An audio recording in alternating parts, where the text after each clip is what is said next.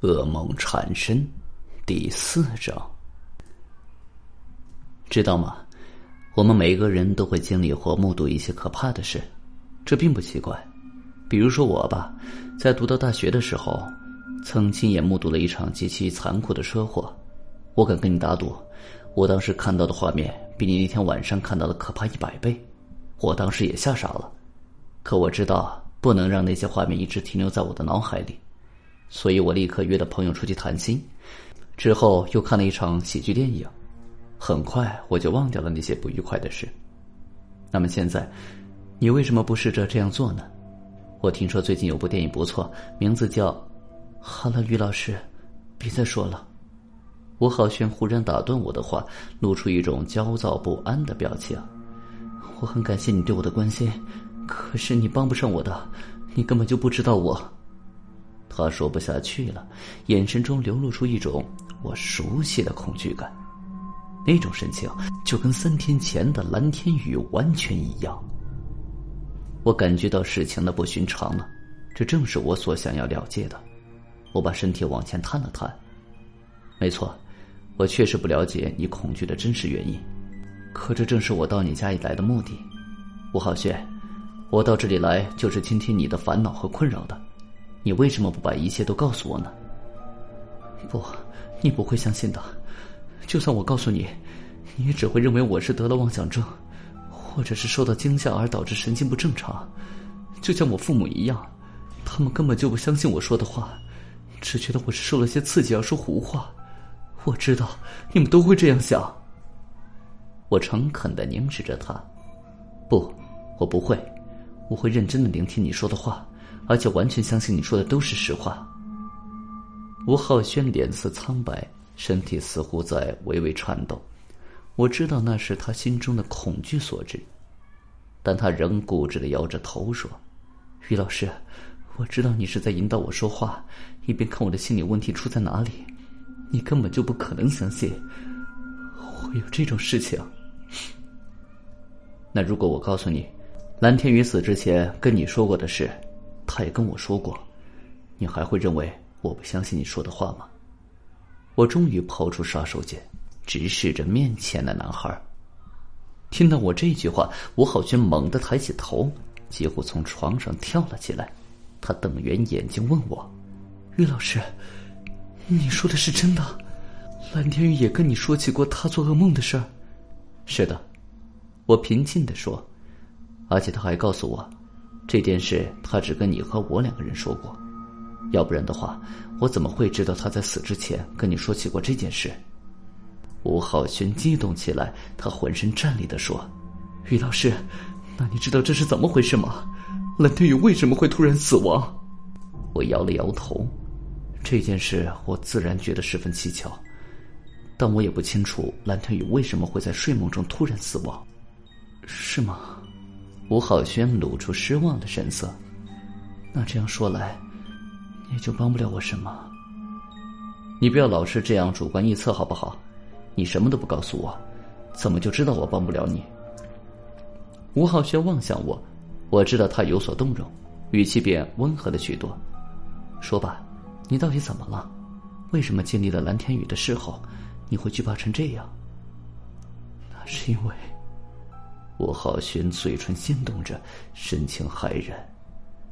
从蓝天宇死亡的那一天晚上开始，我也开始做同样的一个噩梦了。我心中倒吸了一口凉气，但面容上却努力维持着平静。你觉得，你做的，你做的噩梦跟蓝天宇做的这个噩梦有关系吗？吴浩轩面无血色的说：“不只是有关系。”我认为我和蓝天宇做的根本就是同一个噩梦。我凝视着他，你凭什么这么认为？蓝天宇跟你说过他做的噩梦的内容吗？不，他说他记不起那个梦的内容。那你告诉我，你做的噩梦是什么内容？吴浩轩的回答居然跟当初蓝天宇的回答完全一样，我也记不起来了。每次被那个噩梦吓醒。我就一点也想不起来梦境的内容，这怎么可能？我难以置信。你既然被这个噩梦吓醒，怎么会一点印象都没有？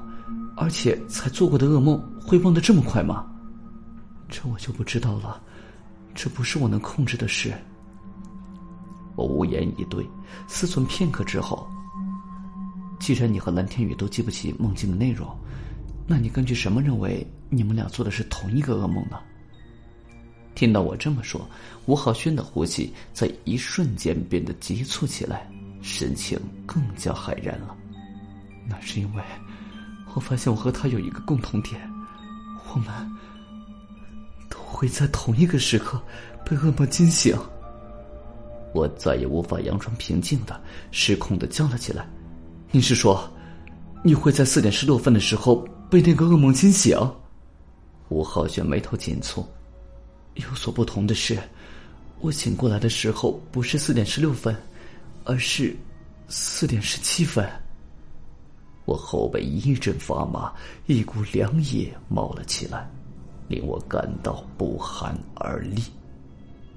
这件事情的怪异程度完全超越了我的理解范畴，可现在难受的是，我无法将我的震惊和恐惧淋漓尽致的表现出来。我还要为我面前的这个学生着想，我想，如果让他感受到我更胜一筹的恐惧，他的精神也许就会完全垮掉。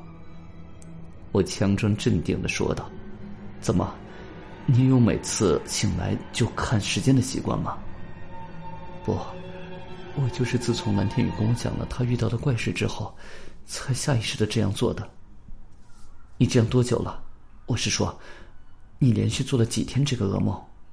吴浩轩强迫自己将恐惧混合在唾沫里一起吞咽下去，就是从蓝天宇死的那天开始的，连续两天了。前天和昨天晚上，我都在四点十七分的时候被噩梦惊醒。我还想说什么，吴浩轩已经惊恐的喊叫起来：“于老师，这这到底是怎么回事啊？我今天晚上还会做这个噩梦吗？然后……”第四天晚上，我我会不会像蓝天宇那样莫名其妙的死去？我愣愣的望着他，对他问的问题一个字都回答不出来，而且也说不出来诸如“这只是巧合，不要在意”这一类虚假的安慰话。但作为心理学老师，我总不能表现的完全一筹莫展，我只能对吴浩轩说。你别想太多了，也许今天晚上你就不会再做那个噩梦了。吴浩轩立刻反问道：“那我今天晚上要是又做了呢？那意味着什么？”顿了一下，我说：“如果你今天晚上又做了这个噩梦，那你明天一早就跟我打电话。具体的我们明天再说。不过你也往好的方面想，说不定只是你多虑了呢。也许你一会儿上网看看喜剧电影。”或者是在睡前听几首舒缓优美的音乐，今天晚上根本就不会做噩梦了。大概吴浩轩的心中也存在着这么一丝侥幸，他低下头，好吧。我把手机号留给吴浩轩，然后离开他的房间，跟他的父母告辞。他们问起自己的儿子到底出了什么问题，我只能含糊其辞的说了一通，并没把真正的原因告诉他们。一方面是觉得他们不会相信这种诡异的事，另一方面也是不想吓着他们。不管怎么样，等今天晚上过了再说吧。本集已经播讲完毕，感谢您的收听，请您多多点赞评论。如果喜欢，请订阅此专辑，谢谢。